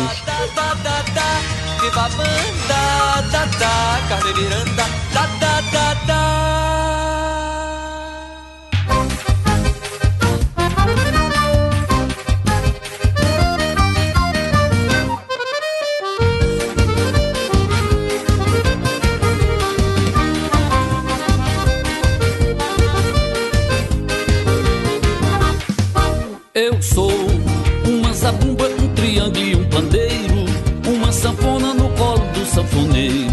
Que contagia e não tem hora pra parar. Aí a gente, sem dúvida nenhuma, espraia essa, essa dinâmica para fora dos nossos próprios territórios. Né? Eu tenho tido a oportunidade nesses últimos cinco anos, desde que eu estou na Universidade Federal de Juiz de Fora, de trabalhar elaborações que rompem a nossa fronteira da questão do patrimônio material nacional ou imaterial nacional e tem discutido novas temáticas que abranjam a concepção do patrimônio em nível internacional. Tenho um, um grupo de pesquisa que se chama Patrimônio e Relações Internacionais internacionais, no qual as, a diversidade é a temática, né? A diversidade de temas que vai de tráfico ilícito de bens culturais e restituição de obras de arte, por exemplo, até a dimensão do patrimônio material vindo com as levas de refugiados, por exemplo. Então a gente tem um grande manancial de novos temas que no âmbito internacional tem sido levado em consideração, mostrando que o patrimônio ele é algo importante na mesa de negociação dos países hoje em dia, né, a ponto de ser uma moeda de troca das mais fundamentais. Né? Hoje a gente tem percebido que a dinâmica da cultura e da preservação do patrimônio são duas moedas de troca internacionais das mais importantes. Isso, isso é um ponto bem interessante. Inclusive o Rodrigo organizou e publicou um livro recentemente sobre a temática. Já está publicado, Rodrigo, o livro? Tá, tá publicado, tá sim. Aqui não dá para vocês verem, mas ele tá aqui, ó. Acabou, é, vai... de, acabou de sair aqui. Vai ter a referência aí no, no, no post, Isso, né? É. O Rodrigo vai deixar pra gente a referência do post, pra vocês poderem também adentrar nessa discussão. Mas tem uma coisa que é bem interessante, né? São duas questões em uma. Obviamente que a gente tem percebido, com as discussões de conselhos municipais, tudo que a gente veio colocando aqui, que existe uma discussão e o que a gente falou no começo do programa, que vai perpassar o patrimônio, que é o local, né? Então, às vezes, o município, o bairro, o nacional né, que é, monumentos que representariam o país. Se a gente parar pra pensar na estátua do Borba Gato, ela é uma composição de uma ideia de um heroísmo, de símbolos paulistas, que seriam os grandes bravadores do Brasil, né, aquela ideia histórica clássica do São Paulo como a locomotiva do Brasil, que faz o Brasil andar para frente, que leva o progresso, traz a riqueza, que está muito imbuída no imaginário do paulista, e aí não é nem só o paulista, não, o paulista como um todo. Só que existe uma outra discussão também, que ela vai, ela perpassa esse local regional e ela vai passar a ser internacional, que seriam ali a discussão sobre o patrimônio como herança da humanidade, né? O heritage aí, como tá no título do livro do Rodrigo, né? Como essa herança, esse patrimônio da humanidade. Então assim, duas coisas, né, que eu quero perguntar, colocar na roda para vocês assim. Atualmente as discussões sobre o patrimônio quais são as, os grandes tópicos sobre o que, por que e para que preservar. Eu acho que é uma discussão que a gente pode ter e pensar isso também no âmbito internacional. O que, que seriam esses patrimônios da humanidade, né? O que são, onde vivem, como se reproduzem, né? o que comem. Atualmente eles não estão comendo nada, né? Comiam quando se podia visitá-los, né? Hoje, é. infelizmente, eles estão sofrendo absolutamente com essa questão das pandemias, que os patrimônios mundiais, efetivamente, do ponto de vista econômico, né, sofreram, como todos na escala econômica, sofreram demais. Mas o Leandro levantou uma coisa na fala dele que me chamou a atenção e que é o tópico que eu mais tenho trabalhado ultimamente existe uma crítica muito clara e explícita com relação à maneira como essas listas do patrimônio mundial são feitas. Primeiro, porque durante muito tempo elas apenas representaram o que a gente vai chamar assim dos países ricos, né? O grande centro da Europa, os Estados Unidos e partes de outros espaços do mundo, mas que de uns tempos para cá, talvez uma década, isso tenha começado a se desmistificar e se, vamos chamar, é, uma capilaridade mais mundial tem se feito ao longo desses últimos 10 anos. Mas eu tô com o Leandro, eu acho que existem muitas críticas com relação não só ao conceito do que, que é mundial, patrimônio mundial, que via de regra é pensado para legitimar os patrimônios materiais, e quando a gente fala em patrimônio da humanidade, via de regra para legitimar os patrimônios imateriais. Há uma confusão semântica, mas você usar patrimônio mundial e patrimônio da humanidade, via de regra, pode ser a mesma coisa. Mas eu, eu tô com o Leandro, acho que a gente, nós, enquanto brasileiros, latino-americanos, da periferia da questão econômica no mundo, né,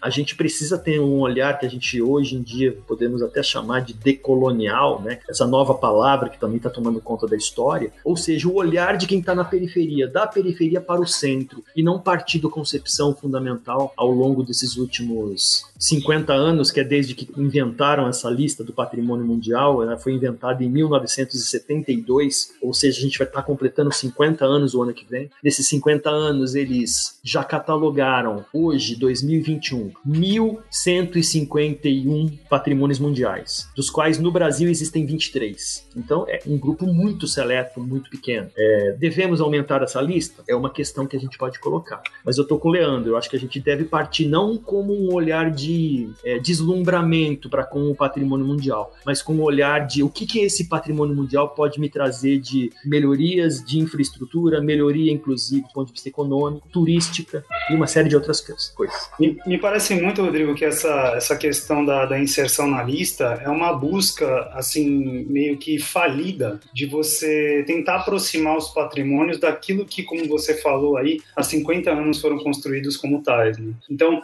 eu vejo cada vez mais, aí eu estou tentando até desenvolver alguma coisa nesse sentido, estou fazendo um trabalho na, com a Fortaleza de Santo Amaro da Barra Grande, aqui no Guarujá, né? E eu tenho tentado, a partir do, de estudo de campo, né, bibliografia, enfim, eu estou tentando pensar que, para além do conceito de patrimônio, é necessário que se tenha uma certeza que o patrimônio ele só consegue se reproduzir em termos locais. Então, eu sou um, um defensor de que essa ideia de patrimônio nacional e a internacionalização do próprio patrimônio é uma criação que ela beira uma artificialidade tão grande que ela se desconecta do lugar o qual esse patrimônio está inserido de um modo que inclusive torna esse, vamos pensar no material, né, essa construção como algo que é combatido pela própria comunidade, né? fazendo uma, como se fosse uma espécie de, de, analogia assim de uma vida biológica, assim, é como se fosse um elemento estranho que teu corpo está combatendo. Então, o patrimônio inserido ali naquele lugar e com um vínculo que não pertence àquele lugar definitivamente, aí eu já não estou falando nem de caráter identitário só, mas estou falando do próprio conceito onde eu tento estabelecer uma certa conexão. Isso vai distanciando muito, muito a história, o patrimônio e o campo multidisciplinar, que reivindica para si a necessidade dessa base conceitual. Então, nós temos essa, ao invés de a gente pegar e pensar no belo, que é essa grande questão, né? A construção é o belo, né? É, eu não sei se o belo para a gente é tão significativo, né? Será que o alegre não é tão significativo quanto o belo é para os outros, né? Porque nós somos, assim, na nossa característica social, né? A gente está sempre comemorando, né? E comemorar não é estar tá feliz, comemorar às vezes é reclamar do, do que está acontecendo, né? Então talvez isso nem uhum. seja tão próximo ao belo assim, percebe? Então são coisas que me incomodam. O carnaval é isso, né? A gente vai. o carnaval é essa comemoração que não é bem uma comemoração, né? Sim. Mas é o que eu falo, eu acho que para quem trabalha com patrimônio mundial tem muita, muita noção de que não é só bônus, é bônus e ônus. E às vezes é muito mais ônus do que bônus. No caso da Unesco em específico, há uma determinação, uma característica muito própria deles, que é estabelecer o que eles chamam de valor universal, valor de importância universal, que é uma espécie de liga invisível que conecta todos os patrimônios do Camboja a, ao Congo, do Brasil à Finlândia, né? Aliens. Algo, é, pois é, algo que teria, algo que teria que fizeram, é. especificamente, é, e aí algo que teria especificamente aquilo que eles chamam do gênio humano. Então, você vê, até a própria dimensão disso isso é altamente excludente, altamente elitizado, né? Porque na hierarquia das importâncias do mundo, como o Leandro falou, muitas vezes o local ele dá muito mais representatividade para aquele tipo de patrimônio que ele se reconhece do que, por exemplo, qualquer patrimônio da humanidade brasileira ou mundial brasileiro que não tem a ver com ele. E eu dou exemplo clássico e claro do Cais do Valongo, por exemplo. O Cais do Valongo, que é tão importante, fundamental, considerado um, um sítio extremamente importante, um dos mais importantes, porque ele trata de, da dimensão da dor, né? Ele é considerado um dos três únicos fundamentais que tratam dessa condição da dor. Estou falando de Hiroshima, estou falando de Auschwitz e estou falando do Cais do Valongo, no Rio de Janeiro, porque eles trabalham efetivamente essa memória da dor. E se pergunta qual é efetivamente o trabalho que esse patrimônio mundial né, hoje faz para que a sua memória seja perenizada, seja mantida. Né? E é por isso que eu digo que é muito mais trabalho do que colher os louros. Né? Eu estou falando um exemplo, a gente poderia falar da Serra da Capivara, no sudeste do Piauí, César conhece muito bem, uhum. poderíamos falar de Ouro Preto, poderíamos falar de qualquer outro patrimônio mundial brasileiro. Então eu acho que é, essa é a esteira de quem trabalha com a questão do patrimônio internacional, é não se deslumbrar com essa ideia de patrimônio mundial. Eu acho que isso é, é o primeiro passo para se ter uma visão visão mais crítica e menos deslumbrada, menos alienada né, do processo de patrimônio mundial. Eu vou aproveitar, né, essa história do, do Cais do Valongo, é bem interessante para o nosso ouvinte também entender. Como é que o Cais do Valongo foi descoberto? Foram as escavações realizadas para poder fazer a obra do VLT no Rio de Janeiro. Quer dizer, se você simplesmente só construísse sem se preocupar em entender as localidades, ter algum patrimônio histórico ali, algo que vale a pena você rememorar, a gente está falando do cais que recebeu o maior número de pessoas trazidas pelo tráfico da África, de escravizados, gente que ah, muitas vezes chegava em portos ilegais depois de 1830, era aclimatado e readentrava a cidade de Rio de Janeiro por esse cais do Valongo, quer dizer, a gente está falando da memória de 54% da população brasileira, de mais da metade da população, e essa memória não pode ser apagada. Isso é algo que a gente tem que lembrar, né? Que a gente tem que é, refletir, pensar os seus impactos. A mesma coisa que o Leandro colocou, né? Por que, que o público no Brasil é lugar de ninguém, né? O público é o lugar do inapropriado. Quer dizer, cidades como Rio de Janeiro, por exemplo, sempre construíram, desde a época de Dom João até antes, né? Mas na época de Dom João ficou muito mais evidente de que o público era o lugar do perigo. Que a segurança era só no espaço privado e que você tinha que tomar cuidado com as pessoas que circulavam no espaço público, que elas traziam um perigo, né? E aí o Roberto da Mata vai refletir ali em 2010 sobre a questão do trânsito no Brasil, num livro chamado Fé em Deus e Pé na Tábua, ou Como e Por que o, Trânsito Enlouquece no Brasil, que essa nossa distinção entre público e privado ocasiona o que a gente tem um trânsito caótico, porque se é público não é de ninguém, eu não consigo aceitar as regras da racionalidade, e por eu ser o dono de uma carteira melhor do que a do outro, e por possuir um automóvel melhor que do outro, eu tenho que ter privilégio nesse espaço. É a síndrome é, do pateta, né? Daquele é, desenho, né? É, o, doutor, é, é, o Mr. Wheeler. Isso, exatamente. É, é a síndrome do pateta. É, Mr. Walker e Mr. Wheeler, né? E, é isso, né? É que, que é justamente essa questão como a gente lida com o público e o privado. O público não pode ser lugar de ninguém, né? O público é lugar de todo mundo. E como lugar de todo mundo, a gente tem que aprender a viver dentro de uma coletividade. Antes da gente gravar, eu escutei um, episódio do Mano a Mano, do Mano Brown, né? E eu falei, eu tô escutando esse episódio para acreditar de fato que eu sou um democrata, né? Porque eu posso discordar evidentemente do convidado em tudo que o convidado pensa e diz, mas ele tem o direito de falar e eu não posso impregnar uma forma de falar dele por causa do seu, da sua forma física. Ele pode pensar do jeito diferente. Ele tem direito de pensar como indivíduo de uma forma diferente. Eu posso discordar dele no espaço público. E é para isso que a gente tá numa democracia. Eu vou defender radicalmente tudo que ele deve, contrário do que ele defende, mas ele tem o direito de falar o que ele tá falando. Ele não tá nem cometendo nenhum crime, ele não tem que se enquadrar dentro de um estereótipo de ideia por causa da sua cor. Né? Muito pelo contrário, ele tem liberdade para falar o que ele pensa e, e, entender o mundo da forma como ele quer entender o mundo. Né? E não sou eu que vou dizer, ah, porque você é assim, você tem que pensar dessa forma. Porque isso é eliminar racismo, é eliminar preconceitos, né? E é pensar justamente uma sociedade democrática. E o patrimônio é um elemento da sociedade democrática.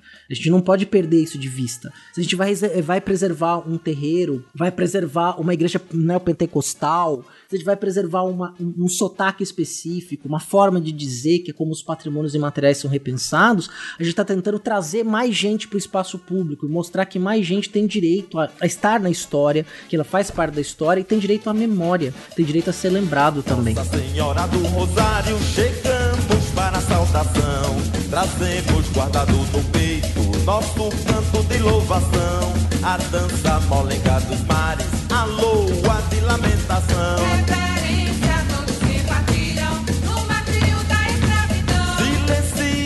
nossos tambores, Senhora, pela nossa redenção. Qual foi a nação que chegou? Foi a e essa memória dessa ancestralidade é por isso que ela é tão fundamental. Por isso que a gente fala hoje da necessidade de estar cada vez mais em voga a discussão do porquê que se devolve, ou se requer a devolução né, de parte do que foi levado em períodos coloniais, por exemplo. Né? A gente tem visto aí os países da Europa, sobretudo França e Alemanha, em um embate frenético para ver quem consegue fazer a devolução mais espetaculosa tal, justamente porque se colocou como um, como um ativo cultural muito grande hoje em dia. Né? Nós, nesse grupo de pesquisa que eu coordeno, temos discutido muito essa dimensão do quanto que países espoliados né, ao período da colonialidade hoje estão em voga por conta disso. Seja na América Latina, por exemplo, estou falando de Peru, estou falando de Bolívia, estou falando de, uhum. dos países da Centro-América, Guatemala, que é um caso bastante exponencial, seja os países como Egito, por exemplo, que requer até hoje aos museus mais importantes do mundo que se devolva parte do seu espólio mais importante. Só não levaram as pirâmides porque era muito pesado, né? Exatamente. Mas levaram, levaram os mármores do Partenon, né? No caso do Museu Britânico, e até hoje a Grécia requer. Estamos falando de, de países europeus, né? Que se requerem em autoajuda ajuste dessa dinâmica de colonialidade que fez a Europa ser o que é. Aliás, ah, mas os ingleses devolveram os papéis podres para os gregos. Exato, né? exato.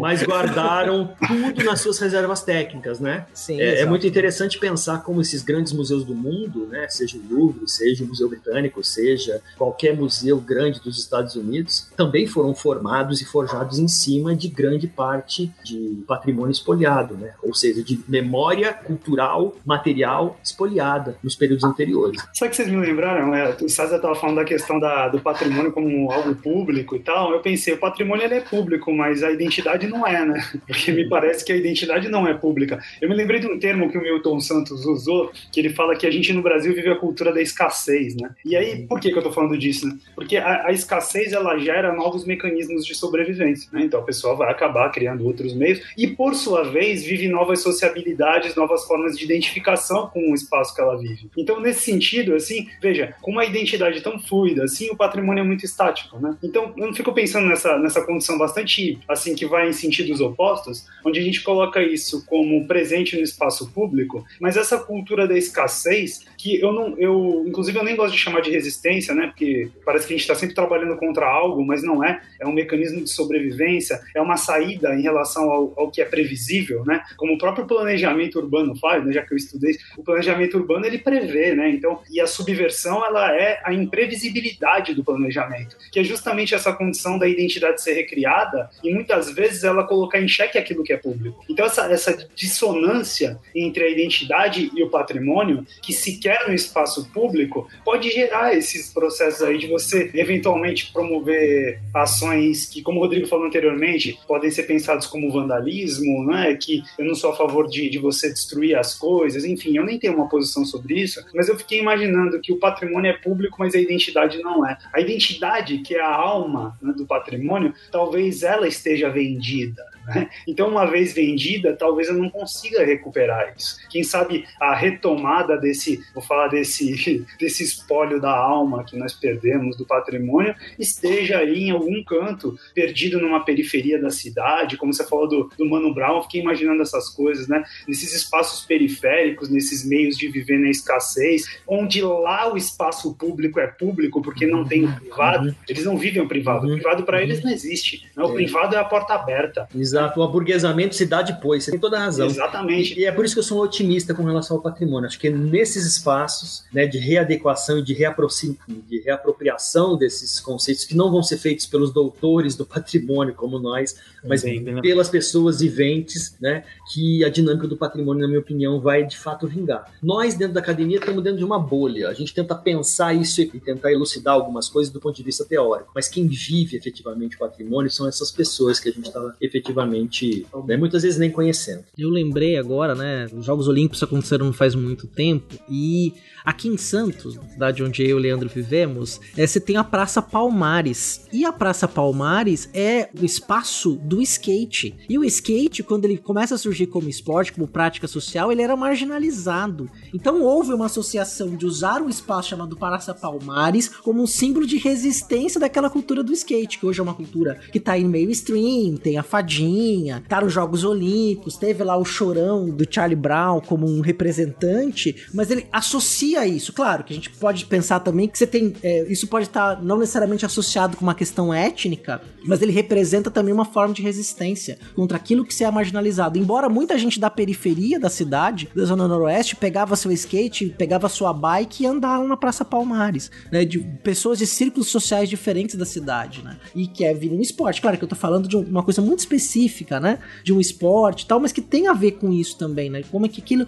aquilo virou um patrimônio das pessoas, né? A Praça você vê a, aquela a Karen Jones lá comentando o, a forma como ela falou da Praça Palmares, como ela exaltou a existência da Praça Palmares para a cultura do skate e com uma memória afetiva, como um lugar de apego e como um lugar importante para ser quem ela é, quem ela se tornou, por exemplo, no cenário do esporte, como mulher, né? Então isso é extremamente importante. Né? Perfeito. E essa é uma subversão, né? Essa Sim. é uma subversão, né? Então é um, justamente uma brecha que é usada aí nessas, como o Rodrigo falou, nesse contrapelo do processo né, de, de, construção dessa narrativa patrimonial, é você conseguir sair disso. Né? Então você está mostrando, olha, a gente é, não é que a gente resistiu, a gente estava ali na brecha, a gente estava naquele no, no, entre muros ali, né, de uma construção mal feita, a gente estava ali no meio esperando e a gente conseguiu pular. Mas claro, depois que isso acontece, existe uma cooptação, né, desse, de toda essa ideia, depois para a gente virar, virar mainstream, virar qualquer uhum. coisa que a gente possa imaginar. O que, o que também não é ruim, né, gente? A gente não, não pode demonizar o mainstream porque o mainstream ele populariza efetivamente, inclusive as próprias práticas de preservação. Né? Então, uhum. acho que a gente está efetivamente é. diante de um, de um fenômeno extremamente interessante. E eu não acho que ele é local, vocês, eu acho que ele é universal, cara. Esse exemplo que você deu é absolutamente universal. É um espaço de resistência que toma uma dimensão universal à medida em que a ideia do patrimônio não é feita por nós, que a gente está falando, ah, não, lá vai ser um patrimônio. São os utilizadores do espaço que perceberam aquilo né, como um espaço de resistência e do skate e da concepção de Palmares, o que significava Palmares. Então, eu acho que ele é um exemplo universal. Perfeito, isso aí que você falou me fez lembrar de vários exemplos, cara. Primeiro, dessa inserção de registro de patrimônios materiais, desses grupos que estão nas periferias, que já praticavam, de certa forma, uma, ligação, tinha uma identidade com aquilo, né? Então, alguns exemplos que eu conheço, assim, grupos de Congada. E você pega dentro desses grupos, por exemplo, o Congada, né? Então, que é uma festa para Nossa Senhora do Rosário, muito ligada aí aos ex-escravizados, né? E você tinha já dentro desses grupos todo um debate sobre a importância daquilo, a ligação com a ancestralidade, né? Com a ligação das famílias que fazem parte daquilo, passando de pai para filho. Aí você traz isso para dentro de uma história oficial da cidade, vamos dizer, né? Assim, como algo que passa a ser reconhecido. Então isso é, é como eu tenho dito, é muito importante. Mas é algo que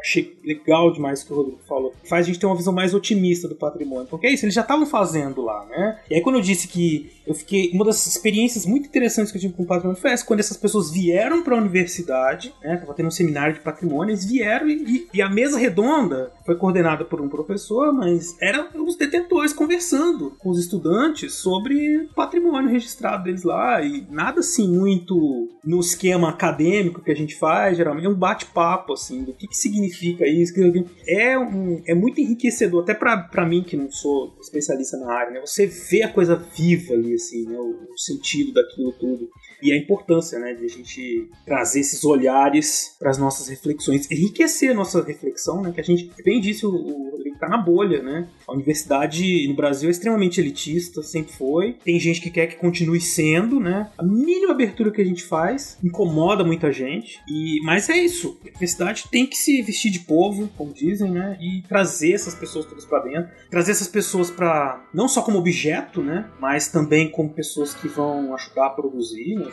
Isso é história pública, né? Isso é, é, é, é, uma dimensão da história pública fundamental. Fundamental, né? fundamental. Tirar, tirar, esse avental né, de instrucionismo e ir para fora da universidade. Não só deixar eles entrarem, mas e, também a gente sair, né? Acho que isso é fundamental. E tem uma coisa que é interessante também das congadas, que um dos momentos auges da congada é quando o rei do Congo se encontra com a rainha Ginga, que foi uhum. a mulher que resistiu à invasão portuguesa em Angola. E eles não Olha conviveram aí. temporariamente no mesmo tempo, né? Mas que inclusive ela era tão poderosa que ela vira verbo em português, né? Ela foi tão marcante para essas para a cultura é, pan-africana. Hoje ela está tentando ser colocada como símbolo pan-africano, né? Representando ali um projeto inclusive da Unesco, da Mulheres na História da África, né? Mas ela está presente na cultura popular do Brasil há muito, muito tempo, tempo, muito tempo. Uma rainha angolana. É uma, é uma prova absoluta e inequívoca desse, dessas, desses vernizes, né? Como os uhum. vernizes do tempo vão se sobrepondo e quando vão sendo ressignificados, independente do espaço onde a gente está. Né?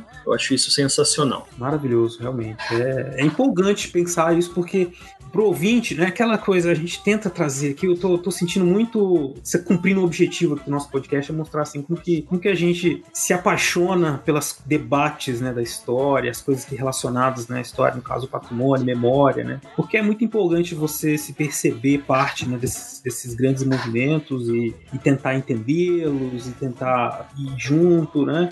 E é uma coisa que desperta uma série de, de sensações que a gente quer compartilhar, né? Por isso que a gente faz o podcast, né, né a gente quer compartilhar essas sensações. Assim, olha, gente, é, é, legal pensar sobre isso aí, gente. Eu acho muito interessante, não só o formato, como eu disse, vocês são pioneiros nisso, não só o formato, mas a possibilidade de você juntar pessoas que pensam um tema e de uma maneira absolutamente desprovida de academicismo, só uhum. né, uma palavra ou outra que pode ser um pouco difícil para quem está ouvindo, muito bem, vai procurar depois o dicionário, mas é isso a ideia, entendeu? Não, é, Não, acho que é para isso que a gente está fazendo, acho que a ideia é um pouco essa, que são temas, são, são temas e, e conceitos que ajudam a gente sair do lugar comum. Acho que é, esse é o grande barato de fazer um podcast como vocês fazem. E vocês fazem isso de maneira muito, muito preciosa. Né? Eu acho muito interessante, sou sou um, um, entusiasta, ouço, eu divulgo, eu acho muito legal mesmo. Não estou fazendo rasgando seda, não. Acho não, muito importante mesmo. Acho que é a forma que a gente tem de fazer essa história pública, né? Chegar às pessoas de maneira mais rápida, de maneira mais muito mais gostosa. Bate marimba tambor, vou pegar minha espada, que eu também sou lutador.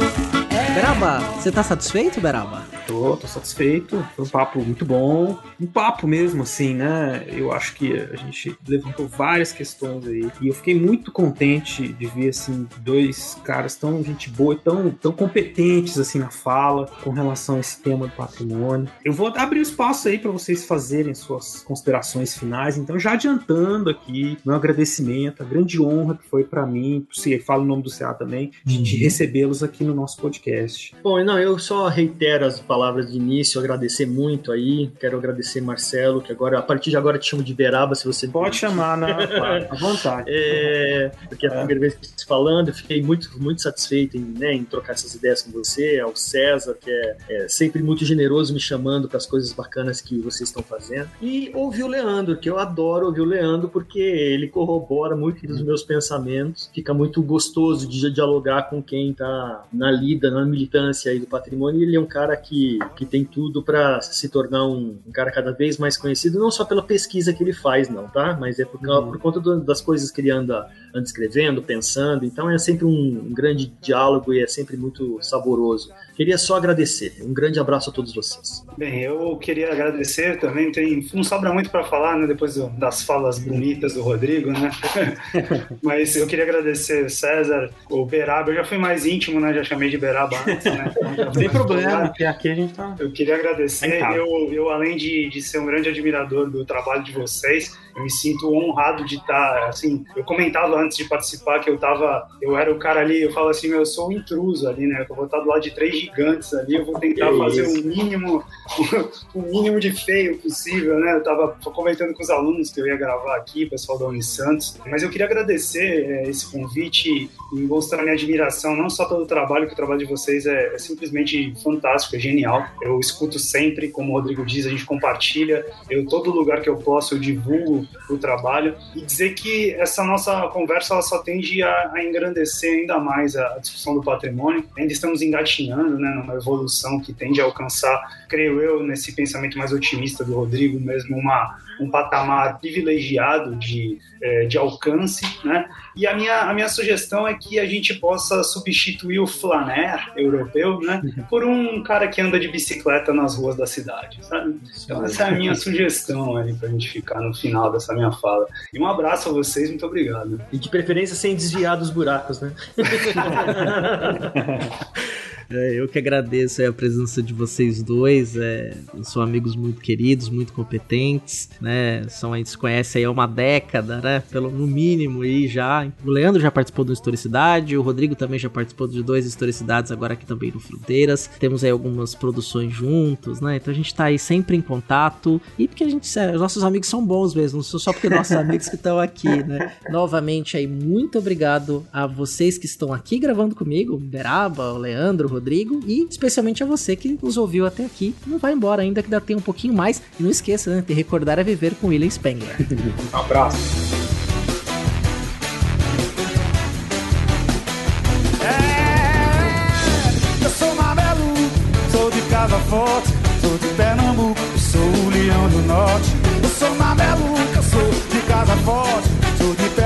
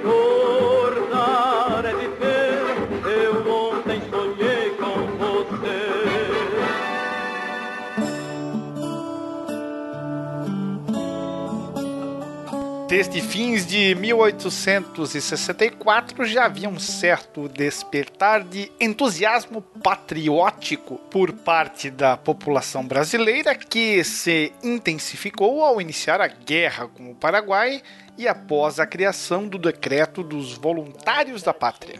De acordo com o saudoso professor Ricardo Salles, houve após a emissão do decreto uma considerável onda de voluntários, principalmente aqueles oriundos dos meios estudantis e em alguns setores da população urbana. Foi nesse clima que se deu um dos maiores êxitos da administração do presidente da província do Piauí, Franklin Américo de Menezes Dória, no âmbito do alistamento militar. O alistamento de Jovita Alves Feitosa, jovem nascida no Ceará que residia no Piauí na casa do seu avô na vila de Jaicós. Com uma história que foge à época a qualquer regra, Jovita se dirigiu até a capital da província em Teresina e se alistou travestida de homem, sendo porém descoberta e levada ao chefe da polícia e ao presidente da província. Quando foram feitas várias indagações sobre a razão de sua atitude, uma das perguntas foi: por que tomou roupa de homem, mudando assim o seu traje natural? Respondeu que tomou roupa de homem porque as pessoas a quem declarava sua intenção diziam-lhe que, como mulher, não poderia ser aceita no exército. E então, como fosse grande desejo que tem de seguir para a guerra, que cortou seus cabelos com uma faca, pedindo depois a uma mulher que os aparasse bem rente e tomou roupas de homem. Foi assim apresentar-se ao excelentíssimo senhor presidente da província e rogou-lhe que a mandasse alistar como voluntária da pátria. O chefe de polícia perguntou ainda se o governo não a aceitasse como soldado, se ela estaria disposta a seguir para o sul a fim de ocupar-se em trabalhos do seu próprio sexo, qual seja enfermeira. Respondeu que, em último caso, aceitaria isso, porém que o seu desejo era seguir como soldado e tomar parte nos combates como voluntária da pátria. Jovita foi então alistada como sargento e seguiu para o sul do país com um contingente das tropas do 2 Corpo de Voluntários da Pátria da província do Piauí. Ela percorreu todas as principais capitais das províncias do Império no Nordeste: São Luís, Fortaleza, Recife e Salvador sendo recepcionada e homenageada na corte com espetáculos, cerimônias e festas oficiais carregada de todas as honras. Ao chegar à corte, Jovita havia adquirido uma grande notoriedade frequentando todos os círculos sociais da capital imperial. Porém, após dois meses a sua chegada ao Rio de Janeiro, o ministro dos Negócios da Guerra negou seu embarque para a guerra, julgando que Jovita, por ser mulher, era incompatível com as tarefas no campo de batalha. Com a ajuda de seus amigos e apoiadores, Jovita tentou em vão revogar a ordem, sendo inclusive recebida em uma audiência pelo imperador Pedro II em 18 de setembro de 1865, mas não logrou êxito. Segundo o professor Johnny Araújo, Jovita, aflita em um ato extremado, acabou se suicidando na tarde de uma quarta-feira do dia 9 de outubro de 1867, na praia do Rússio número 43, atual bairro da Glória. De algum lugar no tempo para fronteiras, eu sou William Spengler.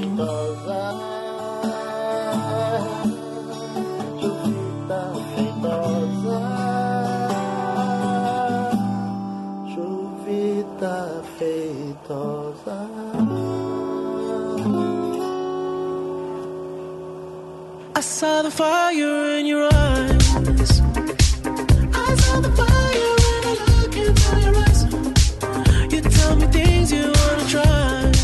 Olá, ouvinte! Estamos aqui nos recadinhos finais depois desse Recordar é Viver espetacular do Will. Quando eu ouvi o Recordar é Viver, mandei até um gif de aplausos para ele, porque de fato a história da Jovita, da mulher que queria lutar na Guerra do Paraguai, ela é impressionante, né? Então serve para várias reflexões. Mas Beraba, nesse encerramento nosso aqui, pra gente dar os nossos recadinhos finais, vamos direto ao ponto. Vamos direto ao ponto. A primeira coisa que você tem que saber é o seguinte: você ouviu todo esse programa maravilhoso, excelente. Se quiser entrar em contato com a gente, se quiser fazer, mandar suas perguntas, fazer seus comentários, elogios, enfim, é só escrever um e-mail pra gente, né? Esse jeito antigo, né? Quase da idade da pedra. Um e-mail. Você vai lá no fronteiras no tempo, arroba gmail.com, fala com a gente, manda seus recadinhos. Mas também você pode procurar a gente nas redes sociais. Nós estamos em quase todas, menos no TikTok, por enquanto. É...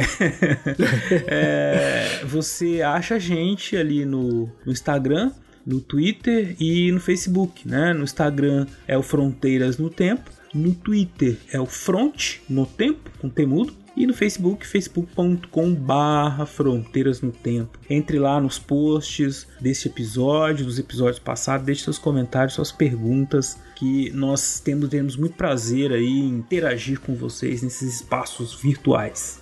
Mas, que mais, Cé? Uma outra forma também de é, fazer que esse episódio tenha vida longa, é, além de compartilhar a publicação do episódio nas redes sociais para que mais pessoas conheçam, também é comentar no post, tanto no portal Deviante quanto no Fronteiras no Tempo, um no outro, né? Você pode ir lá e comentar no post desse episódio, ter dúvidas, tirar se ficou alguma dúvida você pode escrever, se quiser elogiar, quiser fazer alguma crítica construtiva, tá aberto aí pra gente poder dialogar mais. Isso. E o nosso programa ele funciona, ele tá existindo já há sete anos, mais de sete anos, graças à colaboração dos nossos padrinhos e madrinhas, né, CA?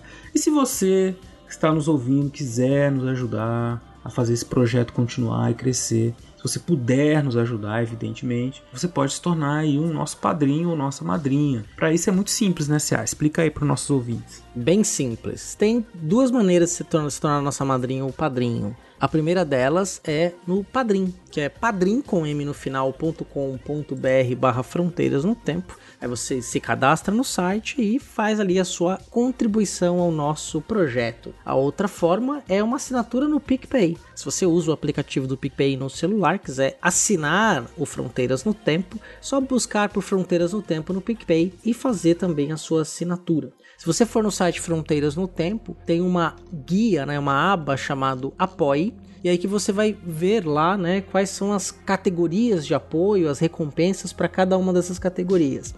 A partir de 10 reais, você vai ter acesso ao mar maravilhoso grupo do WhatsApp com todas as nossas madrinhas e padrinhos, que é um grupo muito bom, por sinal. Muito bom mesmo, de verdade. E é isso então, eu agradeço a todos os padrinhos e madrinhas que a gente já teve. Participem aí vocês que ainda não entraram no nosso hall aí de mecenas, né, do Fronteiras que eu tenho certeza que vocês vão gostar de participar dessa rede que nós construímos, né, para discutir história e discutir muitas outras coisas também assim, do dia a dia. É um grupo de debate não só sobre história, não só sobre fronteiras, mas sobre a vida, né, e gente do Brasil inteiro discutindo questões bem interessantes, gente interessante falando sobre assuntos importantes. Eu acho que isso é, é bem legal no nosso grupo aí contribui muito para nossa formação geral e para o podcast também, né? Claro. Exatamente, Berabo. E aí, para encerrar, eu vou agradecer nominalmente as nossas madrinhas e padrinhos.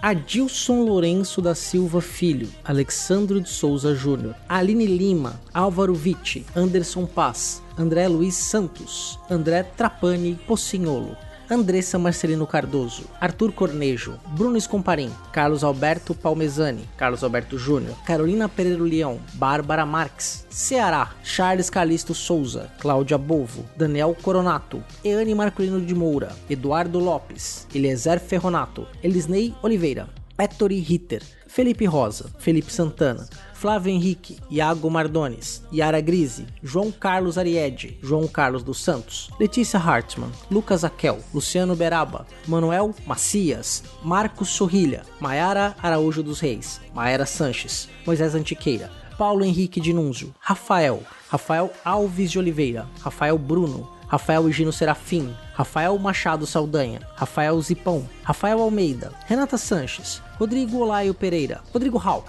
Rodrigo Vieira Pimentel, Rubens Lima, Wagner de Andrade, Thomas Beltrani, William Spengler e ao Padrinho Anônimo. Muito obrigado a todos e todas pelo carinho e pela ajuda na construção do nosso projeto. Exatamente. Então, Beraba, até daqui 15 dias do Historicidade, que tá um brinco. Não percam. Um abraço, gente. Obrigado por ficar com a gente até aqui. Até a próxima.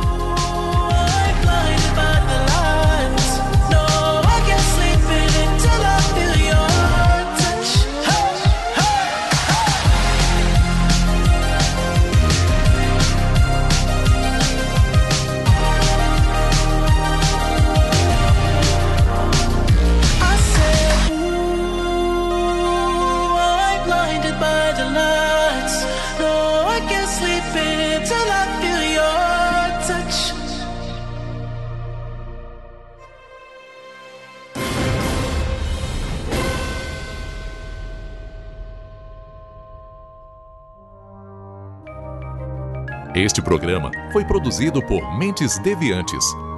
deviante.com.br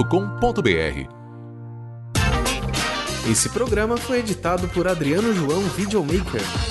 Produções audiovisuais e podcasts.